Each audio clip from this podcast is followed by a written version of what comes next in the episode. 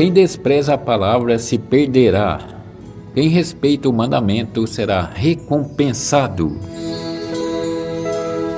O ensinamento do sábio é fonte de vida para evitar os laços da morte.